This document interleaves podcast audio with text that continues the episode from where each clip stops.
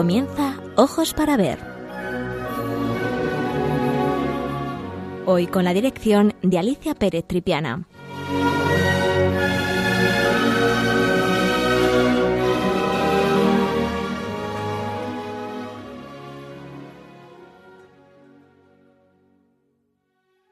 Buenos días, queridos amigos de Radio María. De nuevo con todos ustedes para hablar de arte. En esta ocasión les voy a presentar a un pintor que me fascina no solo por la belleza de sus pinturas, sino por su personalidad única y misteriosa. El personaje al que hago referencia es el pintor del siglo XVI llamado Domenico Teotocopoulos, más conocido por su sobrenombre del Greco. En estos días el Museo Nacional del Prado expone las obras del Greco de la iglesia del Hospital de la Caridad de Illescas en Toledo. Unas obras de acondicionamiento han permitido que el Museo Nacional del Prado se convierta en anfitrión de las cinco pinturas del Greco que se conservan en el santuario de Nuestra Señora de la Caridad de Illescas, Toledo. El Prado, con el apoyo de Funcabe, el patrocinio de la Fundación Amigos del Museo del Prado y la colaboración de la Comunidad de Madrid, puede ofrecer así a sus visitantes la oportunidad extraordinaria de contemplar en la sala 9B hasta el próximo 28 de febrero del 2021 el fundamental conjunto de pinturas realizadas por el Greco para este templo entre 1600 y 1605, junto a las telas del retablo mayor del colegio de Doña María de Aragón de 1597 pintado hacia 1597-1600 que se conservan en el Museo del Prado. Se trata de una ocasión única para cotejar dos conjuntos esenciales de la producción final del pintor, caracterizada por el completo desinterés por las convenciones espaciales, el uso de modelos alargados y llameantes, creados con pinceladas cada vez más deshechas y vibrantes, un cromatismo reducido y una iluminación relampagueante. Se trata de cinco obras de extraordinaria calidad que el Greco realizó para uno de los espacios religiosos más notables de Toledo, el Hospital de Misericordia y Beneficencia de Illescas, conocido como Hospital de Caridad, donde se custodia una pequeña imagen mariana, la Virgen de la Caridad, de gran devoción popular. El conjunto del hospital promovido por el cardenal Cisneros en 1500 como centro de caridad y misericordia, comprende una ermita que fue concebida para atender las necesidades de la, vida de, la villa de Illescas y de los peregrinos que llegaran a ella. El primero de los lienzos realizados por el Greco para el santuario de Nuestra Señora de la Caridad es el que representa a San Ildefonso, una composición donde el cretense propició una novedosa representación del santo, un retrato cercano y emotivo donde el personaje aparece sentado delante de su escritorio, trabajando en la escritura de un texto bajo la inspiración de la imagen de la Virgen de la Caridad. El Greco le inscribe por sus rasgos, indumentaria y por el espacio de representación en el ambiente contemporáneo hacia 1600. Tres años después, el Greco y su hijo Jorge Manuel recibieron el encargo de decorar la capilla mayor de la iglesia del hospital, donde se alberga la citada talla de la Virgen que se sustanció en cuatro lienzos de diferentes tamaños y formatos pensados para glorificar a la Virgen y que se colocarían en lo alto de esa capilla. Estos lienzos fueron realizados poco tiempo después de concluir el Greco su único encargo documentado en Madrid, el retablo del Colegio de Doña María de Aragón, conjunto del que el Prado cuenta con cinco lienzos y que inicia, junto con las telas de yescas, el que será el estilo final del Greco. A mediados de 1603, el Greco se comprometió con el arzobispado de Toledo a realizar el retablo mayor de la iglesia del hospital, un edificio concluido poco antes con el fin de dar cobijo a la Virgen de la Caridad, una imagen, como ya hemos comentado, de gran devoción y de fama milagrera. El lienzo de San Ildefonso es un óleo, eh, como decíamos, pintado hacia 1600, y este San Ildefonso fue uno de los santos más venerados y representados de Toledo, donde fue obispo entre el 657 al 667. San Ildefonso escribió un tratado en defensa de la virginidad de María. Se considera además que fue dueño de la talla de la Virgen de la Caridad. Los dos hechos están presentes en esta original obra que el Greco convirtió en una realidad cercana y palpable que acontecía en la misma época del encargo. La técnica fluida y llena de matices, así como el contenido cromatismo, hacen de esta pintura una de las más refinadas del Greco en esas fechas. Otro de los lienzos es la denominada Virgen de la Caridad. Es también un óleo sobre lienzo en el, que el greco, en el cual el greco recupera una iconografía medieval para representar a la Virgen como protectora de los fieles. Seis caballeros vestidos según la moda del momento. El de la derecha se ha identificado como Jorge Manuel, hijo del pintor, que también firmó el encargo y que tal vez participó en esta pintura, de un tratamiento muy esquemático. Estas figuras fueron criticadas por los administradores del hospital que la consideraron impropias o inapropiadas, mejor dicho. En 1902 el lienzo se amplió y se trasladó a uno de los altares laterales. Vamos a ir viendo a lo largo del programa cómo el greco es absolutamente diferente, no solamente en su técnica, en su eh, forma de concibir y de plasmar los temas, en esa iconografía diferente le va a propiciar bastantes problemas a lo largo de eh, su vida y eh, excepcionalmente en esta última época de la que vamos a hablar hoy. La Anunciación es la siguiente obra que pinta el Greco para esta capilla eh, en la que vemos cómo tras la irrupción de San Gabriel en la habitación de María, ésta aparece aceptando sumisa ser madre del Hijo de Dios bajo la presencia del Espíritu Santo. Los gestos perfectamente codificados de manos y brazos, así como los modelos humanos y el estilo pictórico, prolongan lo desarrollado por el Greco en el retablo de Doña María de Aragón, sin embargo, no aparecen los habituales ángeles y las únicas referencias escénicas son el atril, donde apoya el libro, y el jarrón con azucenas, símbolo de la virginidad mariana.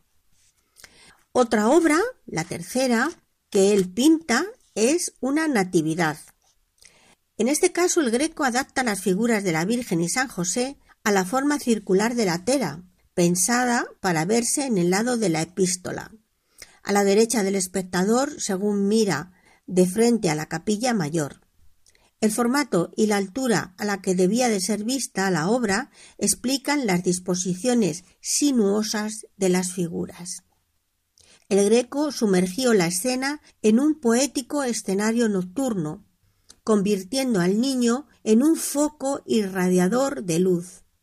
Además, Incluyó la cabeza de la mula detrás de María y el buey situado en primer término en un marcado escorzo. Eh, la siguiente obra, el siguiente tema es la coronación de la Virgen. El pintor trató en varias ocasiones el tema de la entronización de la Virgen, su triunfo final como reina de los cielos pero en Illescas llevó la composición de nuevo a un óvalo destinado al centro de la bóveda y por tanto a mayor altura. Esa situación explica el modo en que el pintor deformó las figuras principales, así como el uso de los acrobáticos ángeles. La comparación con la versión del Prado demuestra la capacidad del Greco para variar sus propias creaciones. A continuación vamos a tener unos minutos musicales. En esta ocasión he elegido una obra de eh, uno de los autores más importantes de la historia de la música, Bach, eh, en una obra muy especial, el Magnificat, que fue una, esa versión fue escrita por, eh, por Bach para un oficio navideño en 1723. Contenía cuatro himnos navideños que probablemente eran cantados por solistas y no por el coro. El texto en latín corresponde al Evangelio de San Lucas 1.46.55, momento en el que se narra la visita de María a su prima Santa Isabel. Una, una música preciosa en la que vemos cómo eh, Juan Sebastián Bach desarrolla toda esa magnificencia en, sus obras dedicadas eh, a estos momentos, a estos oficios tan importantes de, de la Navidad. Enseguida continuamos.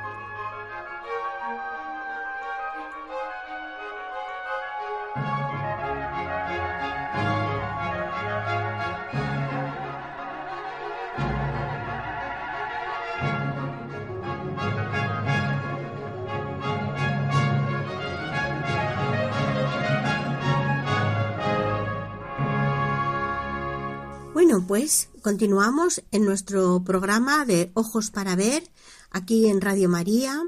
Hoy estamos hablando de la magnífica exposición que en estos momentos se puede ver en el Museo del Prado sobre las obras que pinta eh, Domenico Teotocopoulos, el Greco, para la iglesia del Hospital de la Caridad de Illescas en Toledo.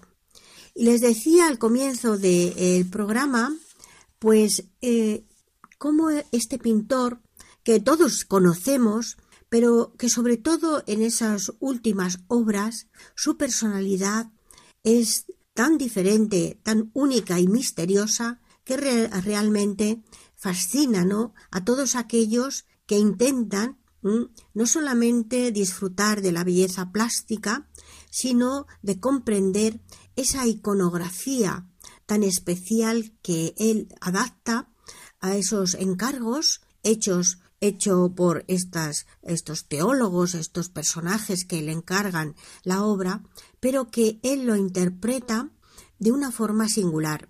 Y a través de su biografía vamos a ver cómo esa interpretación tiene mucho que ver con su personalidad, con sus conocimientos, con los principios eh, que él aprende en su Creta natal, ese mundo oriental, ese mundo bizantino, que va a producir esa simbiosis entre esos comienzos eh, en, esta iconografía icónica y cómo luego va a ir evolucionando hasta llegar a España, esa España del siglo XVI, esa España del misticismo, la España de Santa Teresa, de San Juan de la Cruz, y cómo él lo asimila y lo une y crea esa iconografía tan preciosa, tan precisa, pero al mismo tiempo tan difícil de entender en aquellos momentos por esa España contrarreformista. Em, pero en, Toledo, que donde él se ubica y donde termina su vida allí, pues es la gran ciudad humanista, es la gran ciudad de los grandes eh, humanistas eclesiásticos, teóricos, que son realmente los que comprenden la obra de El Greco.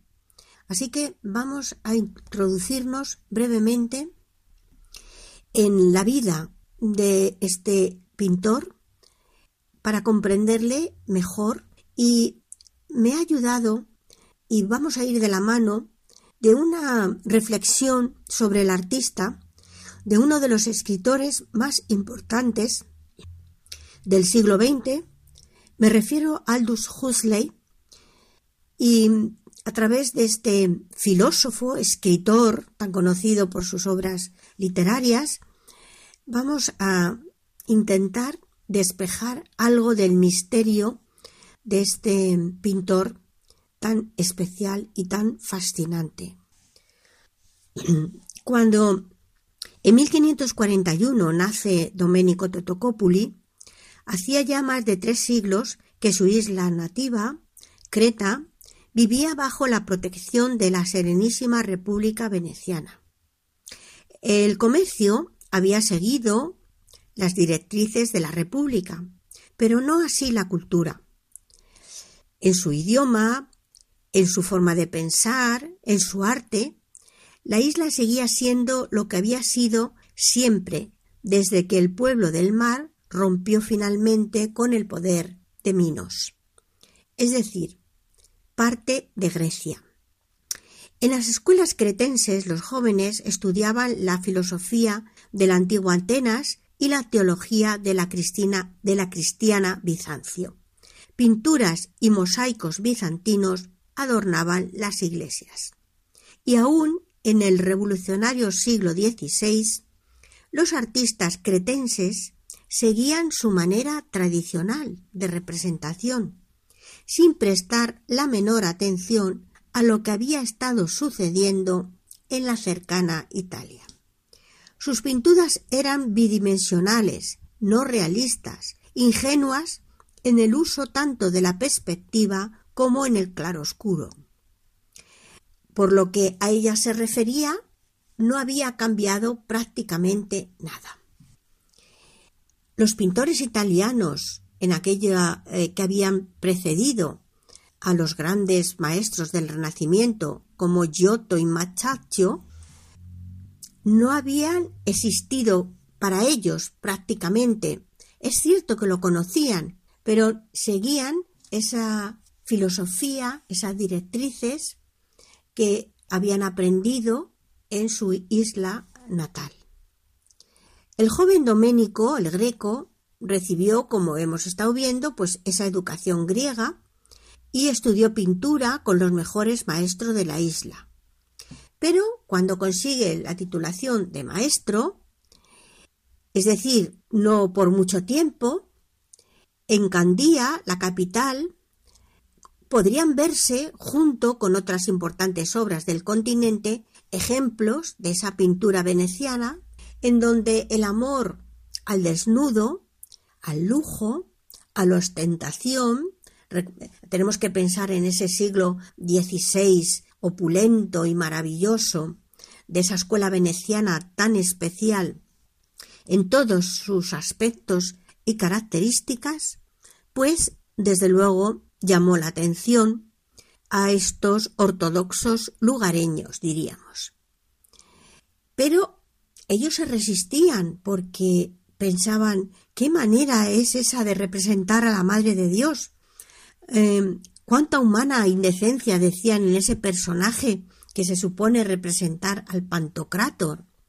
Es decir, ellos seguían anclados en esas representaciones de iconos en donde era más importante el símbolo, el contenido, que la imagen. Pero para un joven de talento nuevo y curioso como era Doménico, tanta heterodoxia, pues tuvo que resultar atractiva.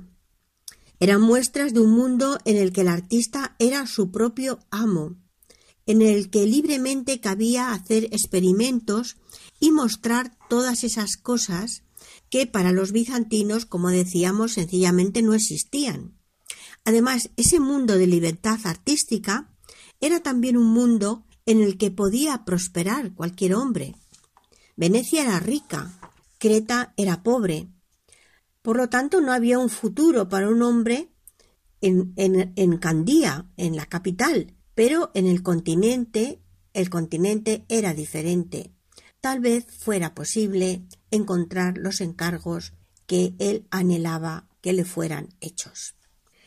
En los primeros años de la década de 1560, cuando el joven cretense descubrió Venecia, ésta brillaba en la cúspide de su gloria artística.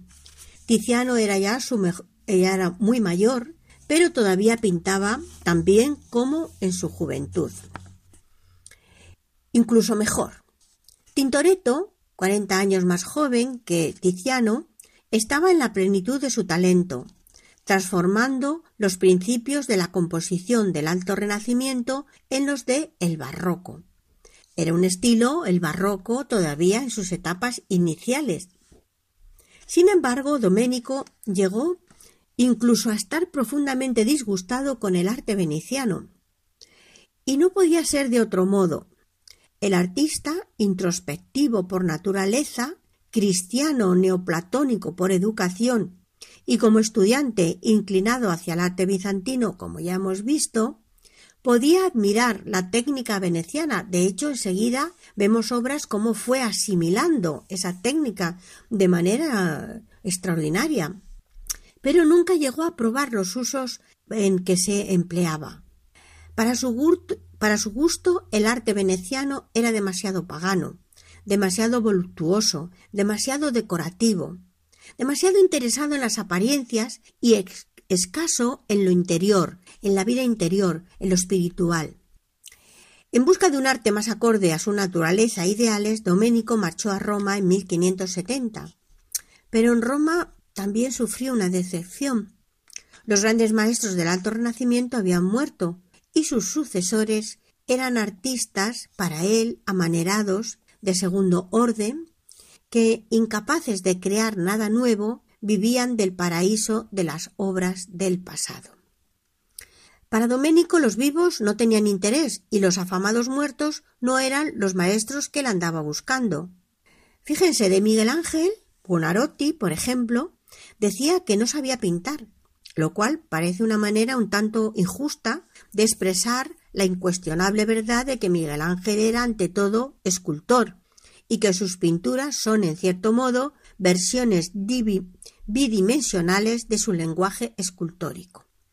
Para un hombre cuya vocación no era expresarse a través de, de la pintura, sino que se expresaba a través del mármol, el color y la rica trama de pigmentos al color de la capilla sistina no eran ni instructivos ni didácticos. El artista vivió en Roma algunos años, pero en alguna fecha anterior a 1577 emprendió un nuevo viaje. En esta ocasión su destino fue España.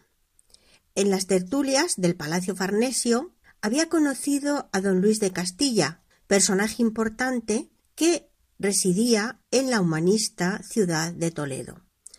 Este le animó que visitara España, pues en aquellos momentos el rey Felipe II buscaba a pintores italianos para decorar el Escorial, prometiéndole ayuda y recomendaciones. Así que el artista se estableció en Toledo y allí permaneció hasta su muerte acaecida en 1614, conviviendo con una dama toledana, doña Jerónima de las Cuevas, que le dio un hijo, Jorge Manuel, que ejerció de pintor como su padre. El Greco triunfó en su profesión, recibió numerosos encargos y le pagaron bien por su trabajo, aunque en varias ocasiones tuvo que acudir a los tribunales para que sus clientes le abonaran su paga. Lo cierto es que tenía fama de gastar el dinero con señoril extravagancia, y se decía incluso que pagaba una orquesta para que le amenizara las comidas. Pues imagínense, él venía de esa Italia renacentista eh, maravillosa y claro, llega a España y a Toledo, ¿no? que donde la austeridad y hablábamos de ese, ese centro tan importante eclesiástico en donde bueno pues todas estas cosas no eran miradas no eran miradas con buen agrado su casa al borde del gran cañón del Tajo contaba con veinticuatro habitaciones las mayorías de las cuales, sin embargo, apenas estaban amuebladas. No dudó nunca de su propio ingenio. Sabía que pintaba de manera excelsa y estaba dispuesto a demostrarlo ante quien fuera. Y cuando Felipe II y algunos personajes del clero pusieron objeciones a sus cuadros, aduciendo que no respetaba las normas dictaminadas en el concilio de Trento, rehusó obstinadamente transigir y siguió pintando exactamente igual que exactamente igual que él siempre pensaba que era lo adecuado. hay una anécdota que nos cuenta un escrito que el Pacheco, el suegro de Velázquez, en una visita que realizó al taller del artista, comentó algo revelador que nos habla de la genialidad y del dominio de su profesión. Comenta Pacheco que Doménico, como el Tintoretto, otro gran artífice de la pintura veneciana, recuerdan ustedes, Tiziano, Tintoretto y el Veronés, eran las tres grandes figuras de esa eh, República Veneciana, pues al igual que Tintoretto modelaba pequeñas figuras de barro con las cuales estudiaba los efectos de luz y los escorzos para su pintura. Por eso entendemos a veces esas pinturas tan complejas, con esos escorzos, con esos ángeles, con esas figuras tan difíciles, ¿no? Eh, él, antes de empezar a realizar la obra, con estas pequeñas figuras, ya eh, sabía exactamente cuál era el tipo de efecto de luz y de escorzo que debía aplicar sobre el lienzo. Desafortunadamente todas estas eh, figuritas eh, desaparecieron, excepto tres de ellas. De no muy grandes dimensiones, dos se conservan en el Museo del Prado, que representan a dos figuras mitológicas, Epimeteo y Pandora, figuras que siguen los modelos de la escultura clásica, y la de Cristo resucitado que se encuentra en la iglesia del Hospital Tavera.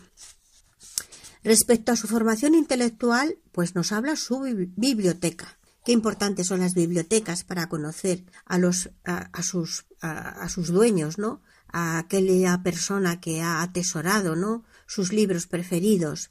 Y en su biblioteca, que sabemos exactamente, eh, qué libros contenía porque se, se apuntó, se hizo un inventario a su muerte, pues costaba casi de 130 libros, entre los que se encontraban obras griegas como la famosa Teología mística de Dioniso la Areopagita, así como libros italianos más recientes de filosofía neoplatónica que muestran la ascendencia de la cultura griega, que muestran cómo la ascendencia de la cultura griega fue muy importante para el pintor, que siempre se mostró muy orgulloso de sus orígenes. El Greco defendió siempre la hegemonía de la pintura respecto a la escultura y la arquitectura. En su época era común considerar a esta última como la más destacada de entre las artes por su vinculación tradicional con las artes liberales y porque su conocimiento era indispensable para llegar a ser un hombre universal, lo que conocemos como un hombre del Renacimiento. Así debió de considerarse el artista quien diseñó la arquitectura de algunos de los retablos, como los de Santo Domingo el Antiguo y el retablo que completa la exposición que hoy eh, podemos estudiar y podemos ver en el museo, que es el retablo de Doña María de Córdoba y Aragón, en el que se instalaron sus pinturas. También eh, Doménico escribió un tratado arquitectónico cuyo contenido y paradero desgraciadamente se desconoce.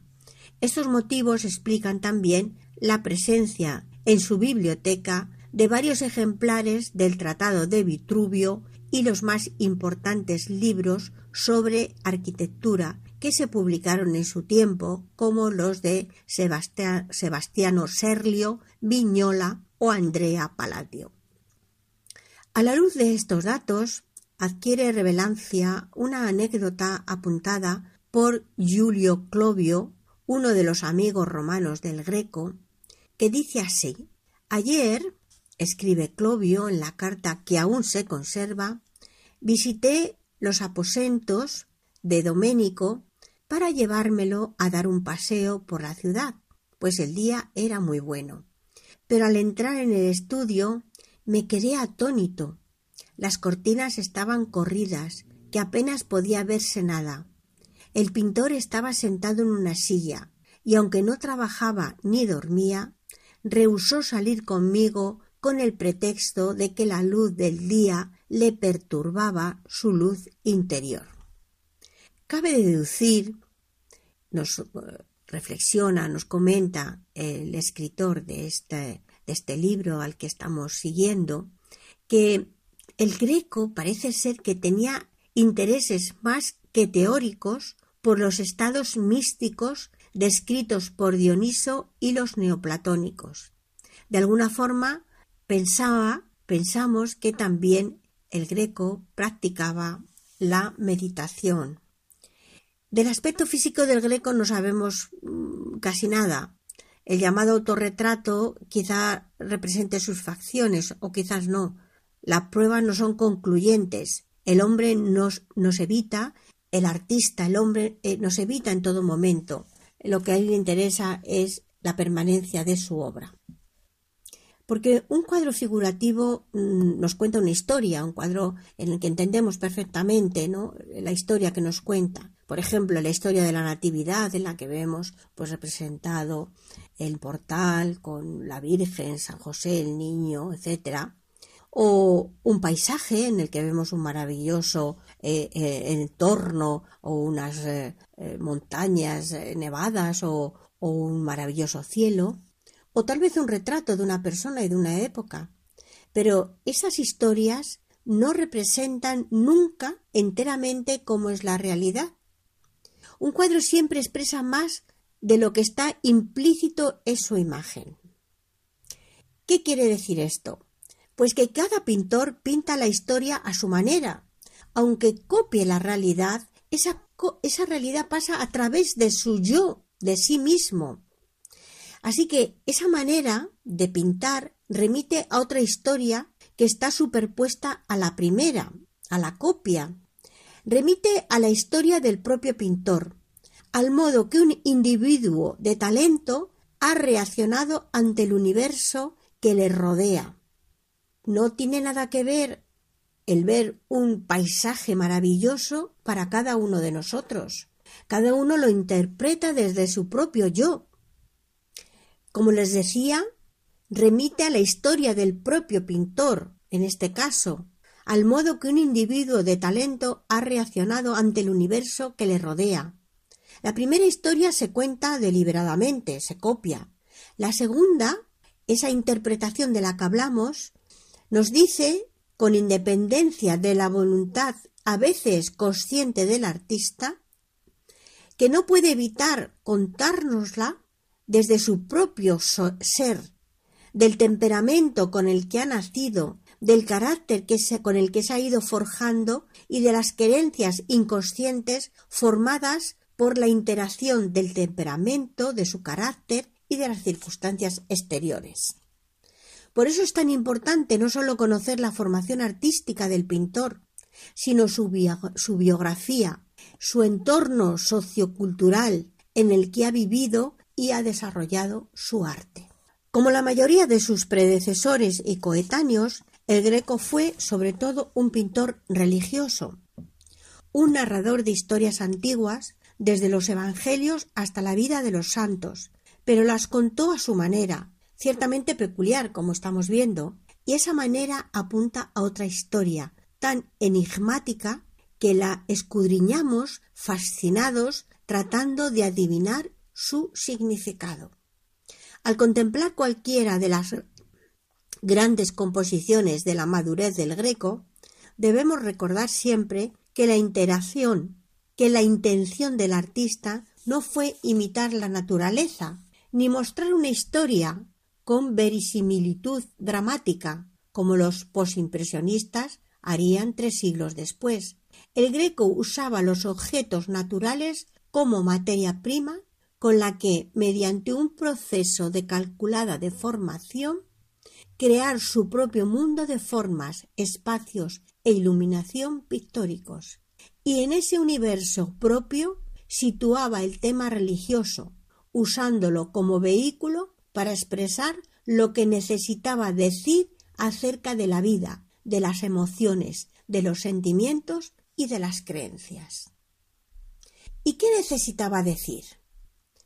Esa es una, pregunta que se hace el escritor Aldous Huxley eh, y la que yo también estoy totalmente de acuerdo con él.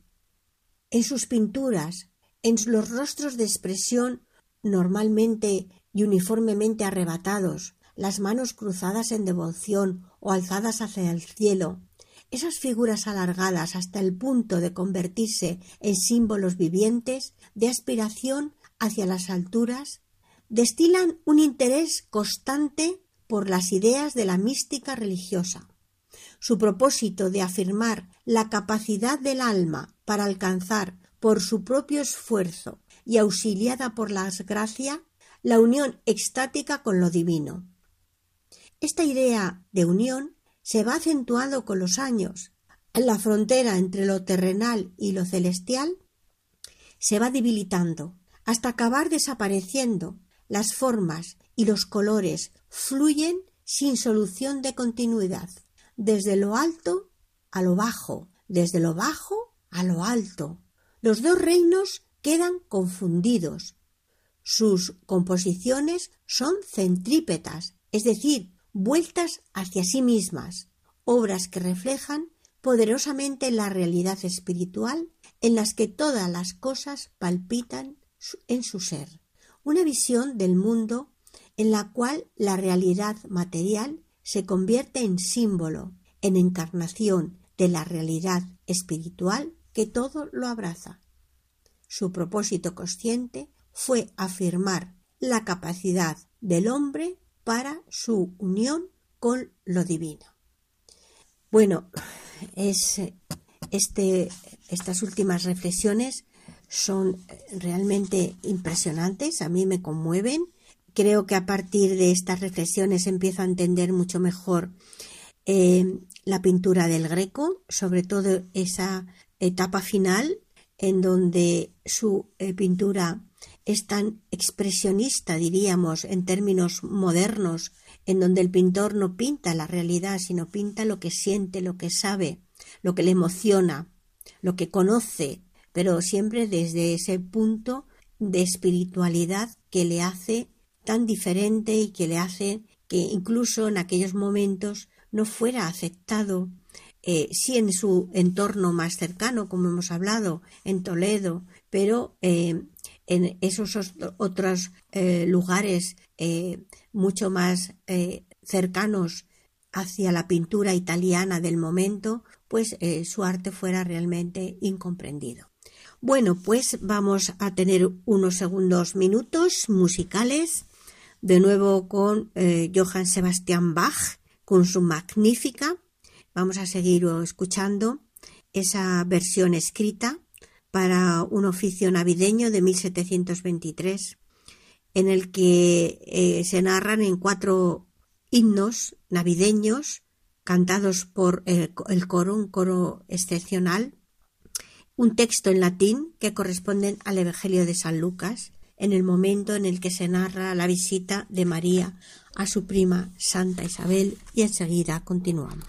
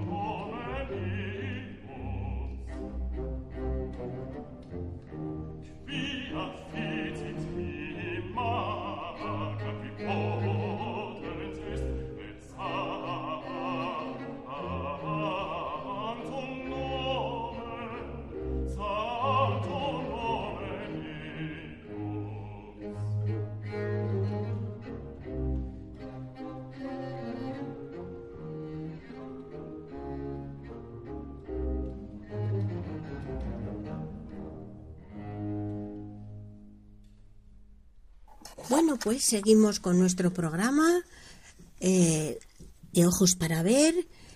Hoy hablando sobre la exposición que podemos ver en el Museo del Prado sobre los grecos del Hospital de la Caridad de Illescas y hemos visto esa reflexión tan interesante sobre esa última época de de Domenico Teotocopoulos, cuando él está ya al final de su vida, pero cuando su arte se hace más espiritual, más expresionista, más abstracto, pero de una gran hondura espiritual. Y hemos elegido dos obras de, que podemos ver en la exposición, eh, tal vez las más eh, interesantes desde un punto de vista eh, de técnica. Eh, la primera es eh, un óleo sobre lienzo de 1,87 por 1,02 con la figura de San Ildefonso pintado hacia 1600. Bien, San Ildefonso fue obispo de Toledo entre el 657 y el 667, uno de los santos más venerados de esta ciudad, de la que el santo es patrón, se, distingue por su, se distinguió por su devoción a la Virgen, escribiendo un tratado de, Virgina, de Virginitate Santa María. Em, era una defensa mm, de que María había concebido y dado a luz a su hijo sin perder la virginidad. En recompensa, María se le apareció, la Virgen María se le apareció dos veces. Una teniendo en las manos el libro que él había escrito y haciéndole saber su aprobación, y otra durante la celebración en la catedral de la fiesta de la Asunción, ocasión en la que le impuso la casulla. Es tal vez esta representación de la, de la imposición de la casulla la que conocemos más a través de, de la pintura. Según la tradición, la imagen titular del Hospital de la Caridad de Sillescas había sido suya. Este hecho, unido a la pertinaz defensa de la virginidad de María, justificaría el encargo del cuadro en el que el Greco creó un nuevo tipo iconográfico y a la vez sentó el precedente para la larga serie de santos en su escritorio de la pintura española del siglo XVII, del barroco. San Ildefonso había sido presentado habitualmente en el momento en el que la Virgen le imponía la casulla eh, al aparecérsele por segunda vez, como ya hemos dicho. El greco, atendiendo al lugar al que estaba destinado el lienzo y la significación de los escritos del santo en defensa de la virginidad de María, lo pintó en su escritorio, sentado ante su escritorio, con la pluma suspendida sobre el libro que estaba escribiendo y con la mirada levantada, buscando inspiración hacia la imagen de la Virgen de la Caridad, que era suya y que era para la, la que se estaba erigiendo el templo de Illescas. Por otra parte, le dotó de una fuerte individualidad, figurándolo como un anciano bondadoso, de gestos pausados y lleno de vida interior. Su rostro enflaquecido pues delata la austeridad del personaje, el descuido de su barba, el abandono del que vive entregado a su misión, todo eso confluye en crear ese tipo de personalidad muy definida en la que, como les decía, no solamente se refleja a ese santo tan querido y apreciado, sino la espiritualidad, el ascetismo eh, del que era propio, eh, que era propio del santo, ¿no? Por lo demás, y para llenar la lección de San Ildefonso de eficacia, em, coloca una serie de objetos en su entorno que van a ayudar a la eficacia de la imagen. El Greco trasladó al santo a su propia época. No sólo lo representó con todas las características del retrato, sino que lo configuró en el interior, en un interior de una casa de 1600. Estaba sentado en un sillón con remates de bronce, escribiendo en una mesa cubierta con un tapete de terciopelo, que eh, era en aquellos momentos iconográficamente está representando la categoría ¿no? Mm, personal y también cultural del persona, de, de la persona que está siendo retratada. Ese tapete de terciopelo encarnado con adornos de oro y sobre la que aparece dispuesta casi preludiando el gusto español por los bodegones, un tintero, una campanilla y varios libros. Respecto a los colores, el juego de carmines y dorados que introduce en la obra con contrastes de blancos y negros, al tiempo que las carnaciones del santo son muy cenicientas, muy eh, grisáceas, dan lugar a un cromatismo severo y profundo, como corresponde al carácter de la escena. Según el profesor Pérez Sánchez, es sin duda una de las más emocionantes, intensas y expresivas obras del pintor. La segunda obra que he elegido eh, para el programa es La Virgen de la Caridad. El Greco en 1603 recibe como les decía, el encargo de realizar la decoración de la capilla mayor de la iglesia del Hospital de la Caridad de Illescas. Según la tradición, eh, la imagen titular de esa iglesia había sido tallada ni más ni menos que por San Lucas y traída a España por San Pedro, quien se la entregó a San Elpidio primer obispo de Toledo. Después, ya en el siglo VII, perteneció a San Ildefonso, quien la donó a un convento de monjas que fundó en Illescas en el año 1600, 1300, perdón, en el año 636. Y en 1500, por eso me estaba confundiendo, al fundar el cardenal Cisneros el Hospital de la Caridad, fue colocada en una pequeña ermita. Con el tiempo la fama de milagrosa que cobró la Virgen atrajo a gran número, de visitantes y los lugareños decidieron erigirle una iglesia más capaz, lo que se hizo con trazas de Nicolás de Vergara el Mozo entre 1592 a 1600. El encargo al Greco daría lugar a un largo pleito entre el pintor y los administradores del hospital. Consistía en la totalidad de los elementos, el encargo consistía en la totalidad de los elementos decorativos de la capilla mayor, es decir, la arquitectura y la escultura. Esa escultura que eh, de ese gran retablo que iba a albergar la imagen del titular, de la titular de la capilla. En los otros dos laterales, en los que en principio se pensaba situar pinturas, al final fueron ocupadas por dos esculturas. Para la iconografía del lienzo de la Virgen de la Caridad, el Greco recurrió a una vieja representación de raigambre medieval, que es el de la Virgen de la Misericordia. Es decir, esa iconografía en la que aparece la Virgen con, eh, el, el manto extendido, acogiendo bajo el mismo a los fieles y que tenía el mismo significado y contribuía a reforzar el programa de glorificación de María que entrañaba el retablo. Es decir, todo el retablo era en función de la glorificación de María.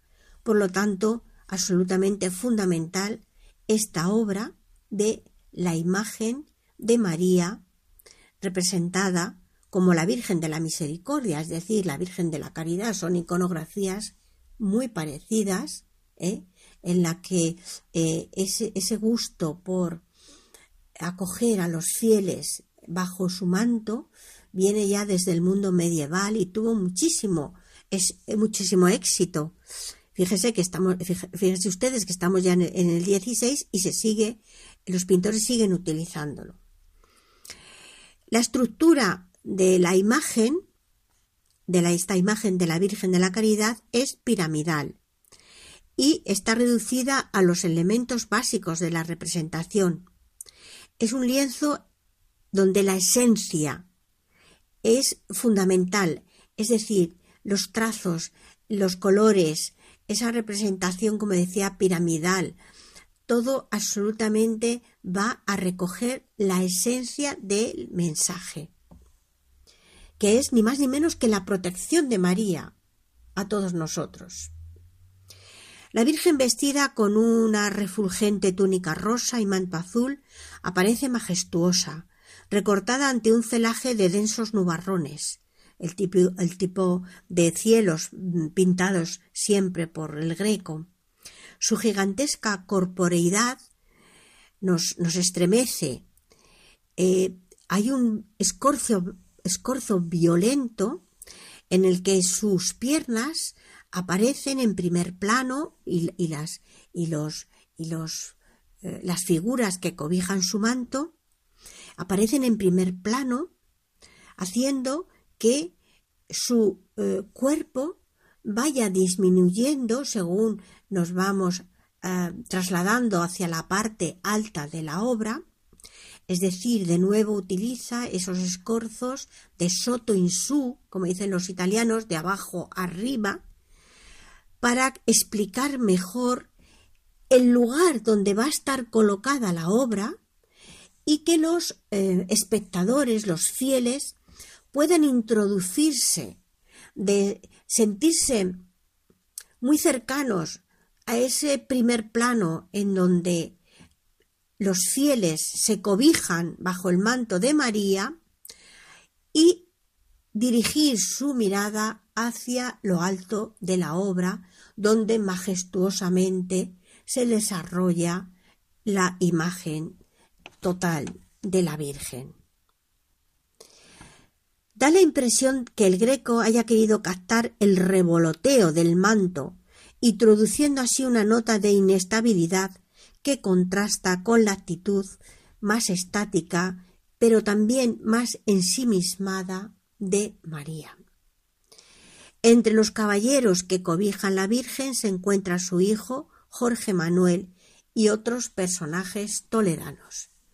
De nuevo, esa introducción eh, lo vimos en el entierro del conde Orgaz, cómo él introduce en sus obras personajes cercanos, incluso de su propia familia, em, aprovechándose de la imagen para pedir que María, esa Virgen de la Misericordia, esa Virgen de la Caridad, nos proteja en esta vida terrenal y nos conduzca hasta el cielo. Bueno, queridos amigos de Radio María, hasta aquí el programa de hoy. Espero que les haya gustado. No sin antes recordarles la importancia de su participación, no solamente con sus oraciones, sino también con sus ayudas económicas para que la campaña de Navidad de Radio María sea todo un éxito la, radio de la Virgen, tan importante, tan necesaria para todos nosotros. Les deseo un muy feliz año. Volvemos a encontrarnos en enero. Tal vez en enero ya hagamos un programa juntas de nuevo María Ángeles y yo. Y les deseo una felicísima Navidad y un próspero año nuevo. Hasta muy pronto. Adiós.